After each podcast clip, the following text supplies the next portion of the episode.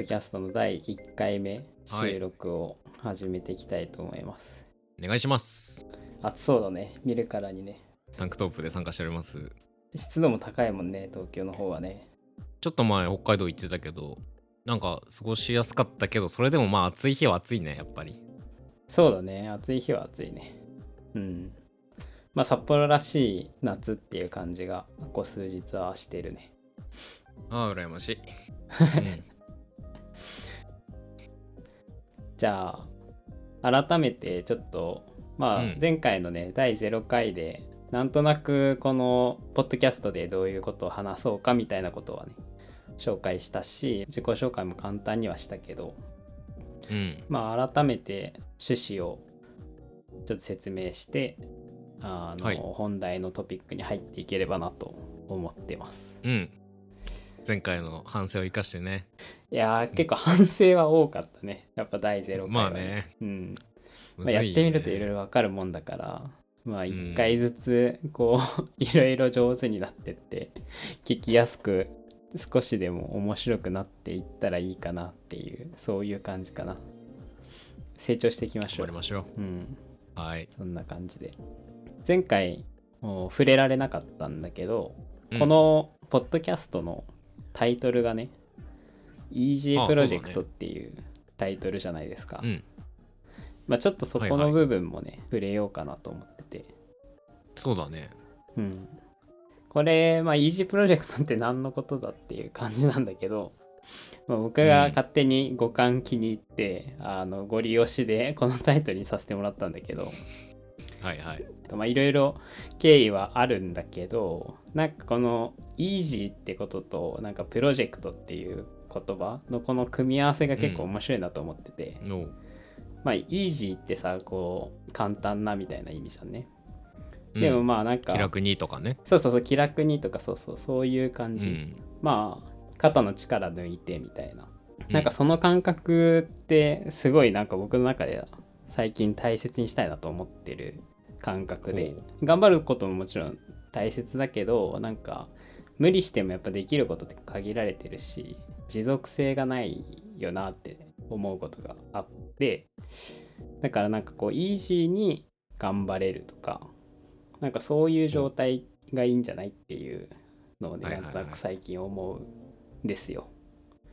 サスティナブルですね。そうそうそうサスティナブルにね。そう。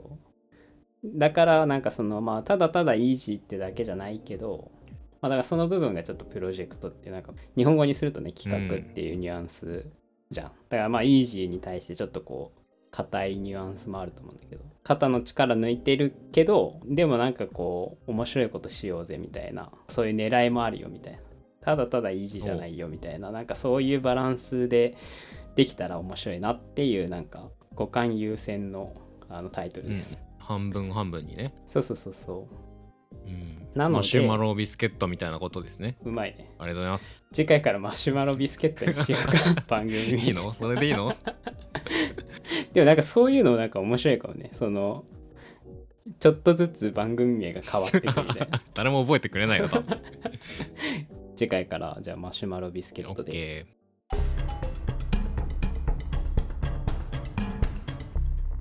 まあ、そういうことなんでまあいろいろなんか自分たちの好きなこととかあの思うままにいろいろ話すけど、だから結構なんか適当なことも言うと思うけど、まあなんかそういうのも含めてまあなんて言うんだろうね。無責任なわけじゃないけどまあ面白ければいいじゃんみたいな、はいはい。そういう感じでやっていけたらいいかなっていうニュアンスです。ーイージーに行きましょいい順に行きましょう。う。はい。じゃあそんな感じでどんなことを話すかっていうのはあの第0回で紹介した通り、まあ、それぞれなんかこうジャンルをめぐっていろんなこう思うことうん。を話していけたらいいかなと思ってるんだけどはい。まずはじめに今回第1回目は「名作ってなんだ?」っていう、えートピックでうんうん。話していこうかなと思ってて、はい。でまあなんか早速なんか名作ってなんだっていうのが結構大きなテーマな気もするんだけどなんでそういう話をしたいかっていうとうんまあやっぱりなんかあのそれぞれ僕も山も多分結構好みとかまあ守備範囲に偏りあると思うんだよねあるよ。あるよね、うん。その辺をまあ再確認して名作って何っていうあのトピックをまあ下敷きにすると意外とわかるんじゃないかなって自己紹介もちょっと兼ねてるみたいな感じね。そうそうそうそうそういうことをまさに確かにそうそうそんな感じでできたらいいかなと思ってねだからさ第0回で話した本棚の話あったじゃん、うん。まあ名作ってなんだってトピックだけど言い換えたらあの自分家の本棚から5冊持ってきて、まあ、それを見せやっこするみたな、はいいはいはい。うん、まあでもさこの先その別のねトピックで話していくのにしたって結局自分の本棚からしか持ってこれないわけじゃん、うん。見てない作品話せないしさ。知らない作品話せないしさ。だからまあまずは自分の本棚から一番手に取りやすい本を5冊持ってきて、うん。まあその表紙を見せ合いましょうよみたいなそういうイメージかなって思ってます。いいじゃないですか。ちなみにさあの印象に残ってる一冊を選んでくださいに関してはどうだった？ああ、結婚式の話ね。考えた？一応ね、考えました考よ。お偉い。あじゃあ聞いてよかった。忘れてるかと思って。あのね、あの、お題はなんだっけ？一番印象に残っている本を一冊、まあ教えてくださいっていう。そうそこれはね、ミヒャエル・エンデですね。うおー。の、なるほど。まあ、自由の牢獄っていう短編集があるんだけど、へえ、まあ初めて聞いた。最初の、えー遠い旅路の目的地っていう、こへえう、短編があって、すごい短いお話なんだけど、あれミミハエル・エンデってうん、果てしない物語？そう、モモとか。モモだよね。そう。まあその2作はそれがまあ、有名一番有名かもね。うん。でも短編も面白いんですよ。へー逆にそれ以外の作品全く知らなかった。そうでしょ。その2作は結構なんか子供が読めるようにもちろん書いてはいて、ただうん短編になると、そのうんうん。子供向けではないんですよ。あそうなんだ。そう。あのファンタジーではあるんだけど、うんうん。子供のために書いてるわけじゃないっていうので、いやー、いいお話なんですよね。ファンタフィロソフィアというジャンルらしいですよ。なん哲か学的なファンタジー。うん。一言でその印象に残っているエピソードを話す いや、まずね、設定がめちゃくちゃ面白いのよ。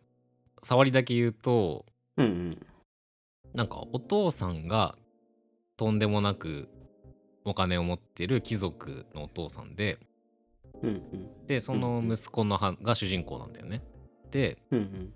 お父さん外交官をやってて、その子供は、えーっと、お父さんと2人と、あとまあ、召使い何人かみたいな、こう、4人ぐらいでてん世界を転々として育ってきたの。で、うん。まあ、高級ホテルが彼の家だみたいなとこから始まって、で、うんうん。ある時その人々が自分の故郷について語る時ものすごく幸せそうみたいなことに気づいて、うんうん。で自分にはないなそれってなってでまあそれをかなり、えー強靭的に追い求める話、へえなるほどね、うん、ちょっとなんか哲学的だね。でもそれ短編なんだもんね。短編まあなんだ？な60ページとかそんなもんかな。60ページくらい、うん。へえまあまあ。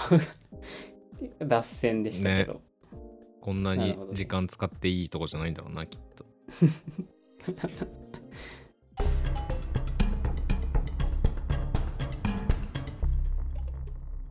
まあとは言いつつ名作。悩んだ？まあね悩んだは悩んだね。意外と意外とすぐ決まった。これかなっていうのは出てうきた、ん、まあでも何個かあるうちのいやこれだろっていうそのうん、決勝戦までは早かった。まあそうだね。確かに。僕もだから両手で数えられるくらいにのものしかやっぱなんかこう日頃から手の中に持っておけないというかさ、まあそうなんだよね。だから20も30もなんか候補出てこないよね、うん。パッとね。やっても。それはすごいわかるわ。ちなみにさ結局なんか縛りを設けたわけじゃないんだけど、うん。お互いまあ持ってきたのがまあ結果的に映画だったんで。うんなんか本のことはちょっと考えてなかったな。まあとりあえずまあ別に映画縛りじゃないけど映画それぞれうん。これは名作って言っていいんじゃないみたいなのをまあ 4, 4作品くらいずつ持ってきたっていうことで。はい。なんか交互になんかどんな作品でなそれの何が面白いと思ってんのみたいなところも言ってったらいいかなと。うん。じゃあ山のはい。思う名作1作目は何でしょえー、ブレードランナーですねう名作ですねう。んはい。名作ですよでまあ名作だね。うん、なんか、うん。まあ、大きな話をするとその、うん名作って自分が好きではあるのはまあうんもちろん当然だと思うんだけど、そのうん、人に勧められるかっていうところが結構でかいなと思ってて、うん、でなるほど。人にっていうのもしかもなんか誰かにじゃなくてこう不特定多数に勧められるかどうかっていう観点があるなと思って、なるほど。なんか。はいはいはい。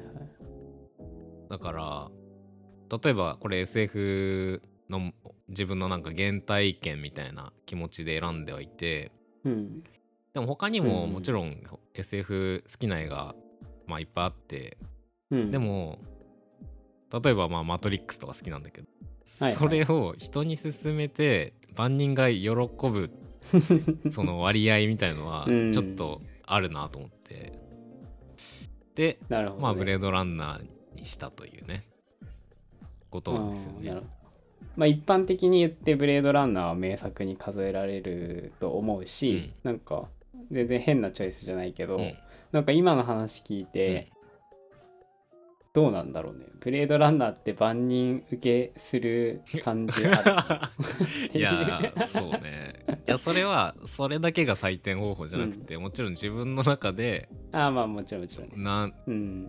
どんだけ評価してるかとあとそれを人に伝えてうん。受け入れられるかっていうののその二軸でうんなるのほどね。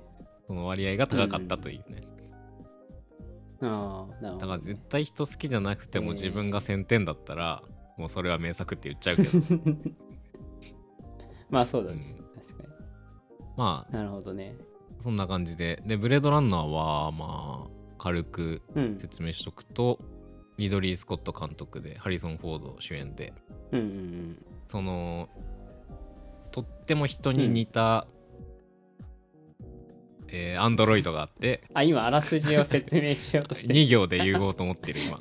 一応ねとっても人に似たアンドロイドがいできてる時代でそれがうんこう人間の中に紛れ込んで隠れて生活してるのを探し当てる刑事みたいな主人公がいてうん。その、はいはい。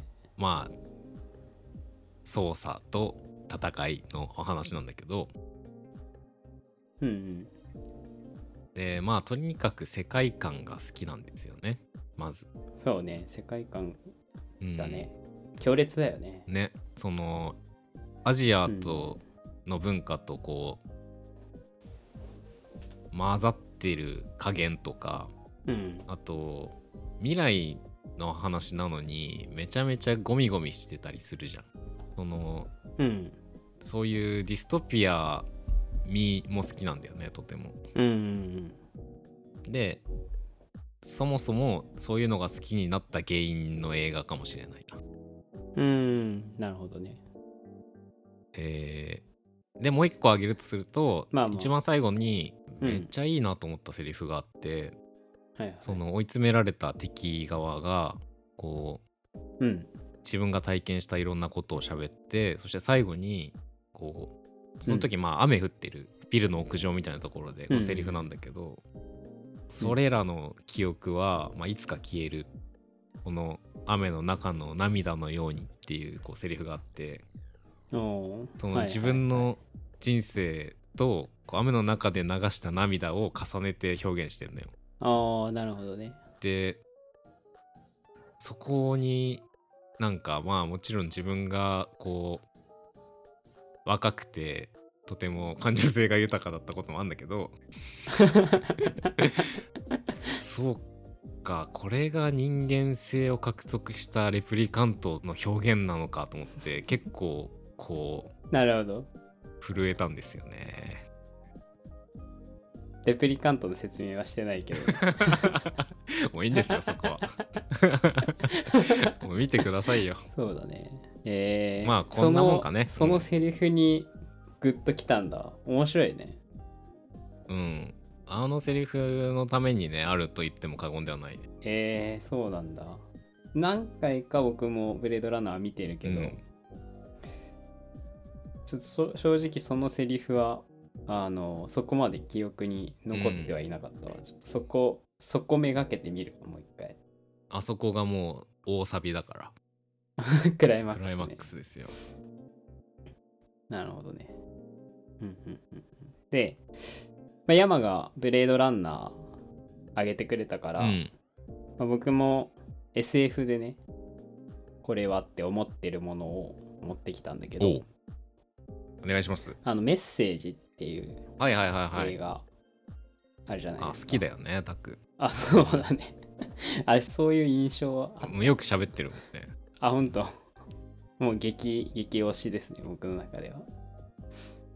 で、その山の話聞いてて思ったんだけど、メッセージとそのブレードランナーって、まあ SF っていう点も共通してるけど、その原作のさ SF 小説があるじゃん。はいはい。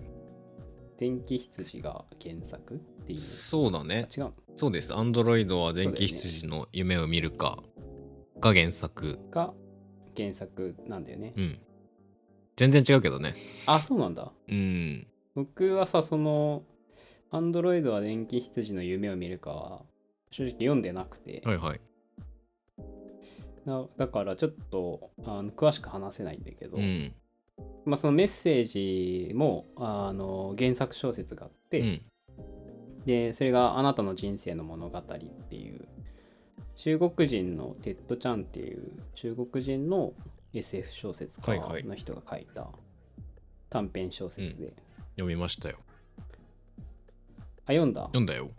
これがねめちゃくちゃいいんですよねいいよね。で僕はメッセージから入ったんだよねメッセージってのが映画ね映画。のメッセージ見て、うんうん。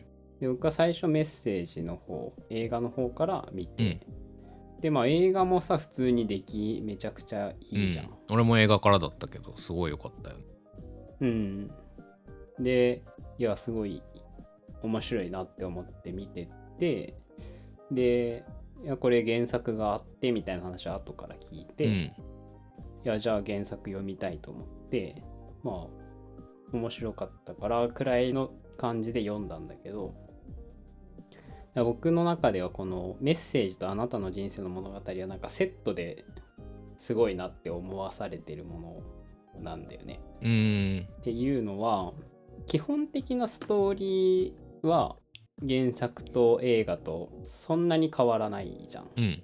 でもなんか体験が全然違うんだよね。まあ当たり前っちゃ当たり前なんだけど。はいはいは小説と映画で体験が全然違って。まずその小説の方がさなんて言うんだ。あのまあこれもう僕の上トークというかもうあらゆるとこで同じ話してんだけど、いうんなんか小説にしかできないことをやってるって僕は思ったんだよねこの「あなたの人生の物語」うん。読んだ時に、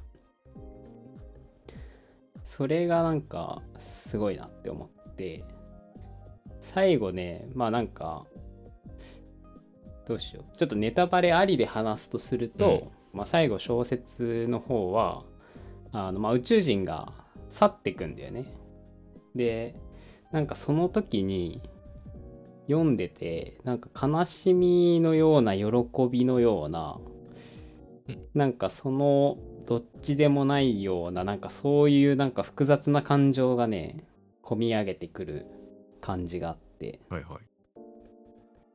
でまあそういうなんか気持ちになったのがまず一つなんて言うんだろう、まあ、単純にその SF 小説っていうことを超えていい文学作品だなと思ったっていうのと、うんあとその簡単にメッセージとあなたの人生の物語の、まあ、ストーリーを言うと突如未確認物体が空から現れて、でどうやら宇宙人の、えー乗り物らしいと。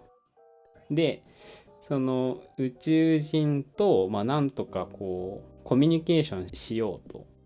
言語学者の人が呼ばれてってでその未知の、まあ、生命体と、まあ、未知の言語でコミュニケーションをしようと、まあ、試みるみたいな、はいはい。そういうストーリーなんだけど、あのーバカウケみたいな宇宙船のね、そうバカウケみたいな。奇妙な動きの宇宙船バカウでねケみたいなって何がバカウケしてたっけって思ったけど形がね。そうそうそう形がね そう乗り込んでってそうでまあコミュニケーションを試みるみたいな話なんだけど、その時になんかその未知のまあ未知の生命体とのコミュニケーションでしかもさそれ未知の言語でっていうことと小説の方はなんかなんて言うんだろう。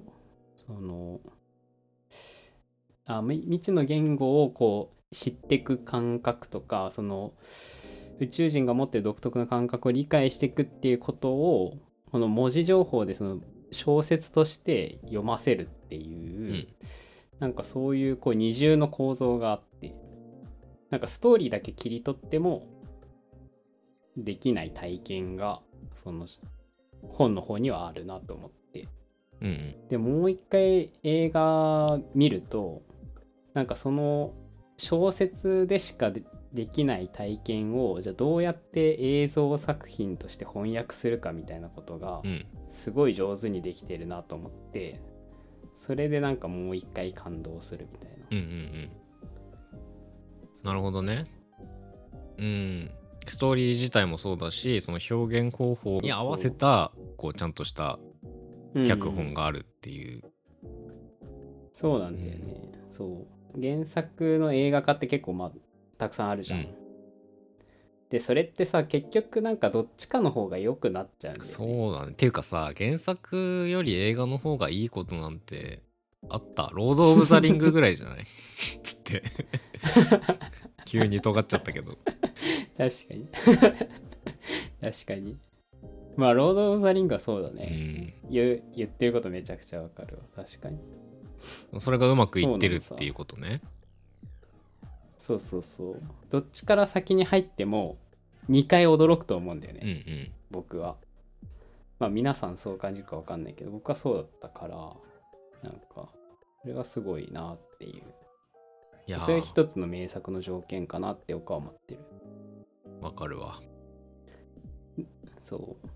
そうそれそれで言うとブレードランナーってどうなのかなと思って。僕原作の方読んでないけどさなんかどういう風にその原作となんか映画と見たり読んだりしてなるほどね。なんみたいなかの聞きたいなと思って。そうそう。原作と映画という観点で話すとうん。まあ実際ね原作読んだのがかなり昔でこう曖昧で話しちゃってるところが多くなりそうだけど、うん。なんかそのまあ大きなストーリー自体はそんなに変わんないんだけどうん。なんか要素がうん。こう宗教だったりそのうん。動物をこうアンドロイドにしていくことだったりその感情をうん。機械で調整するとか、なんかそういうことに焦点なんかいろんな焦点が同時に存在してたのよ本には。るほど、うん。それを小説の方はね、ん。そう。その映画にする時にだいぶ絞って絞って絞ってっていうか、まあ、削っうて、こうなるほど。でしかもこうかなり印象が違うえーせ世界観というか、まあ、ストーリーから受ける印象もだいぶ違うっていう感じで、うん。だからそ別になんか悪くなったとかなんて言うんだろうな。原作からさ、映画にすると大体まあエピソードとか抜け落ちてってさな劣化していくことが多いけど、うんまあこのうん要素自体を削ってるからそのうんなんて言うんだろうな。なるほど。こうスカスカになったみたいな感覚はない。ピントが合ってる場所がうん。なんかこう狭くなったなとは思うけど。へだからなんか違うものとして楽しい。ダイダイジェストになってるわけじゃなくてあそうそうそうそうなるほど。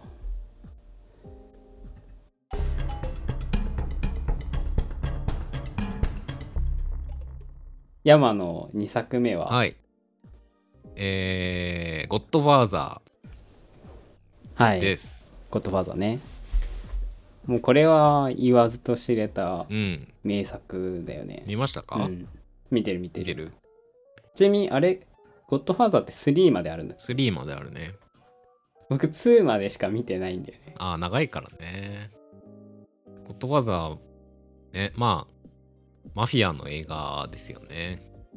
そのうん。アメリカで暮らしてるイタリア系マフィアの、うんうんえーファミリーの物語で。うん。うん俺はまあ結構古いか。ブレードランナーより全然古いね。70年代か。の映画で、うんそうね。なんかその映画自体もちろん一個ずつ上げてったらいいところがめっちゃあるしそのなんか冒頭の結婚式のシーンとかもマジで憧れだしうんこのイタリアの料理作ってるとことか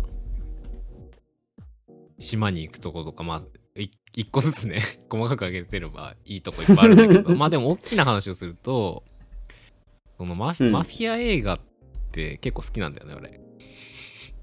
そもそも。えでなんでかってはい考えたら、なんかさこう生と死の縮尺がこう人と違うと思うんだよねマフィアって。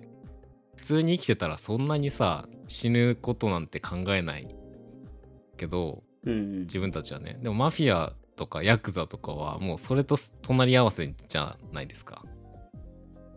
で、うん。それをこう一般の人がそれを実感しやすい死と生について考えるこううん。題材として素晴らしいものだと思うんだよね。えー、そういう感じで見てるんだっていうのが多分マフィア。いやそういう感じで見ていったわけじゃないんだけどなんでマフィア映画とかって面白いんだ、人が死ぬ映画ってこんな面白いんだろうって。言い方悪い。けどねでもまあルパン三世とかはさ、ね。人が死ななくなってから見なくなっちゃったからな、ああなるほどね。うん。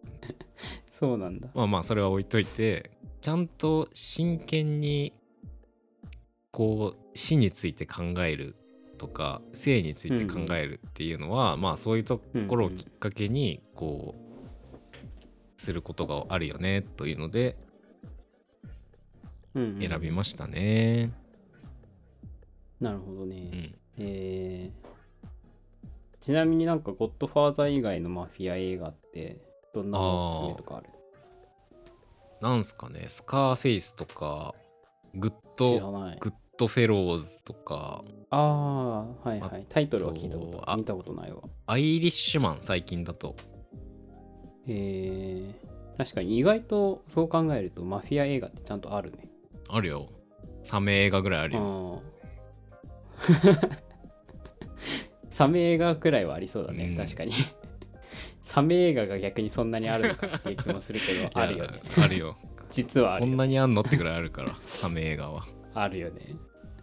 と匹敵するくらいマフィア映画もある。そうです。確かに。あれかなジャンルでサメ映画っていうジャンルについて語る。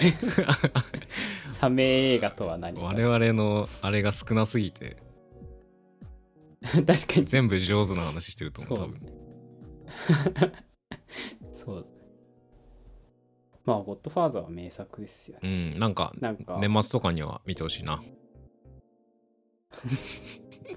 なんか重たいけど何回でも見れるよね。見れちゃいますね。何回でも見れるっていうのは間違いなくあるよね。そうだね。の条件として、うん。いい映画だなと思っても見れないやつあるもんね結構。そうなんだよね。うん。あ面白かったって思ってもなんかもう一回見る体力出てこないやつとかねうん。あるんだよねそれで言うとさ脱めちゃくちゃまた脱線しちゃうけど、うん。永遠に脱線してるけどさなんかこの年になってくるとさなんか自分の中でもうなんていうのそれこそこう10本指に入るさお気に入り映画っていうのがあるからさ、うん。あのレンタルビデオショップとか行ってもさ同じ作品にね手が伸びちゃうんだよね。うん。なかなか新しい映画をね撮れないいやーそうなんだよね。そういう悩みがねあの最近ある。エネルギーが必要だもんね新しいものに。こう着,、ね。着手するのって。もう分かるからね。これ見たら絶対もうなんか満足感得られるってもう分かるからね。うん。やっぱどうしてもそっちに手が伸びちゃうよね。という話はありつつ。じゃあ僕の思う名作2お作願いします。はまたちょっとあのー方向が全然違うんだけどお「新エヴァンゲリオン」です。おー。あのまあこれもね 多分山はあの何度もいつものようにご利用ししてるから。そうだね。うん、当然知ってると思うけど。もう「新エヴァンゲリオン」は絶対外せないなっていう感じだったね。うん。あのまあえーっと「エヴァンゲリオン」っていうまあロボットアニメ の、うん。うん、ね。ロボットアニメ。ロボットアニメまあ公式公式発表はロボットアニメだからね。のまああのテレビシリーズが最初あってね。でその後まあいろいろねこれはすごいその長い歴史があってエヴァンゲリオン自体。に、うん。だからもうエヴァンゲリオンについて話す回があってもいいくらいなんだけどで、まあ、それがまあなかなか最後こうちょっと衝撃的なねラストを迎えてーはいはい。テレビシリーズは終わったんだよね。あテレビシリーズね。で、うんじゃあそれのそうそうそうそう。でじゃあそれのまあなんかリベンジじゃないけどもう一回じゃあちょっとラストをちゃんと作り直そうみたいな。それで、えー旧劇場版っていうのがね、え2作品あって。でそれで一旦その「エヴァンゲリオン」っていうのは、まあ、幕を閉じたはずだったんだけどただその劇場版の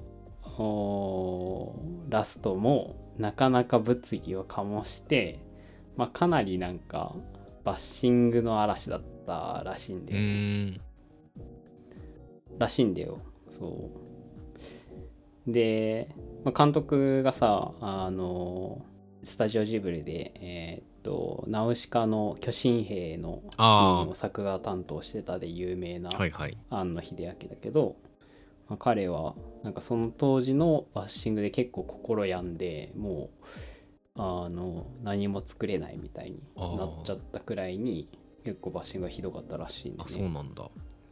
でまあなんかその後はちょっとあの実写実写映画とをちょっと撮ったりとかしててちょっとアニメから離れる時期とかもあってででそれから数年してまたそのエ「エヴァンゲリオンを」まあ、もう一回、えーえー劇場版で作り直すリメイクするっていう。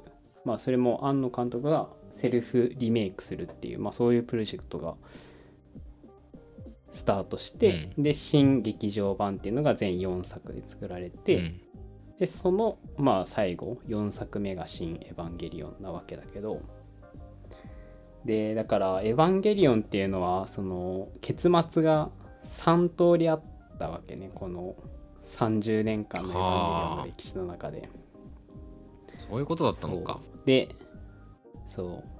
えちなみに山って「エヴァンゲリオン」はどれも見てる？アニメ？えっとですね、しテレビアニメ？テレビアニメは見た気がしますね。衝撃的なラストも見てるはずです。あ見てる見てる。で、その旧劇場版って言ってたのは見てないかも。うん。あ本当、うん、新エヴァンゲリオンは見た。うんそうなんさ。だからそう。であのまあ社会現象になったアニメーションだからさめちゃくちゃファンたくさんいてでまあみんながそのまた「エヴァンゲリオン」が劇場版でリメイクされるっていうのでじゃあまあ1回目もある意味失敗してで2回目もある意味で失敗したラストがどう結末するんだってみんなドキドキしながら、うん本当にこのストーリーに決着つくのみたいに思ってたんだけど、うん。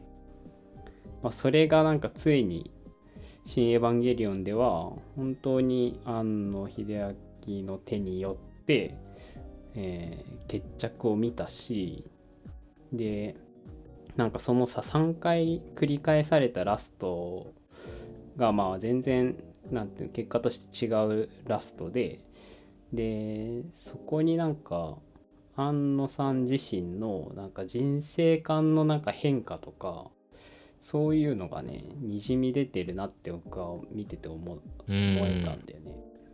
その作り手がねこう作品になんかこうもう全人生の全てをこう込めるみたいなそういう作品ってなかなかないじゃん。ないね。まあ、もちろんいろんなさ作品安野さん作ってるけどでも、まあ、彼の人生のもう半分以上は「エヴァンゲリオン」を作ってたと言っても過言じゃないわけで、うん。なんかそういう作品だって思うと、うん、普通にこう一つ一つこう映画をはい作りました次の映画作りましたっていうのとはやっぱ全然違う重みというかのある作品だなって思うしなんかこうまあ自分もなんかものを作ってる身としてなんかそこの痛みとかでもなんかそれでもなお作らざるを得ないなんか切実な感じとかすごい共感しちゃうんだよね。共感というかうん尊敬できるというか、うんうんうん。そういうなんかリスペクトもあってこれは名作だなって僕は思ってるなるほど。っていう感じですね。そのエヴァンゲリオンについてはさ、そこまで、うん。そのバックストーリー自体を知らなかったっていうのはあるんだけど、ああうんうん。でももうめめっちゃホットな話題だけどその収録時点では。うんあのージブリ宮崎駿監督うん。最新作は、かなり同じ気持ちで見たかもしんないな、俺。今言ってんのと。いやそうだうね、ん、そうそうまさに。本当にそう思う。そういうことだよね。うん、これ以上この話題は掘れないんだけどネタバレになるからう,、ん。もうちょい経てばネタバレしても良さそうな日が来る気がするから取っとくかこれは。ね。取っとこう。そうだね。いやそうそうままさにそういう感じの作品だよ「うーん。新エヴァンゲリオンは」そうなのさ。逆に言うと。誰が好きなの？難しい質問だね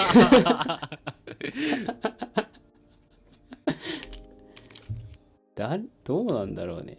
いやでも僕はそのテレビシリーズをオンタイムで見てないから、うん。なんかなんていうの？そのテレビシリーズオンタイムのファンとはやっぱちょっと温度感は違うというかなるほどね。なんかノリは違うんだようんね、うん。そう。でもなんかまあ一応歴史は全部追ったから、うん。でその時にあの、えー新劇場版でさ新しいその登場人物でマリって出てくるじゃん。うん。で彼女がまあ最後キーパーソンになるんだけど、はいはいはい。なんかそれもね本当にすごいなと思ってなんか3回同じ作品作っててさ3回同じ作品まず作るってところがすごいけど、うん。で 1, 回目も2回目もある意味もう神話のようになっちゃっててでそれをもう一回自分でセルフリメイクするっていう時にマリっていう存在を見出してでそれがまあネタバレできないから言えないけどああやって決着するっていうのを僕は全然予期してなかったけどでもあの結末に至ってあれ以外にないっていう確信があるみたいな、うーん。それはすごいなって思おう。う、うん、俺はそんな感じ、うん誰も好きになれなかったな、登場人物。登場人物誰も好きになれなかった。まあねみんな歪んでるからね。ね。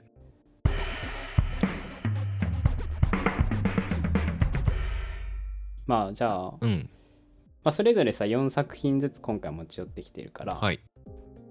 まあひとまず今回はこのくらいで一旦区切って、うんそうしよじゃあそれぞれもうもう2作ずつあと4作はじゃあちょっと次回ううん。引き続き聞いていこうか。そうしましょ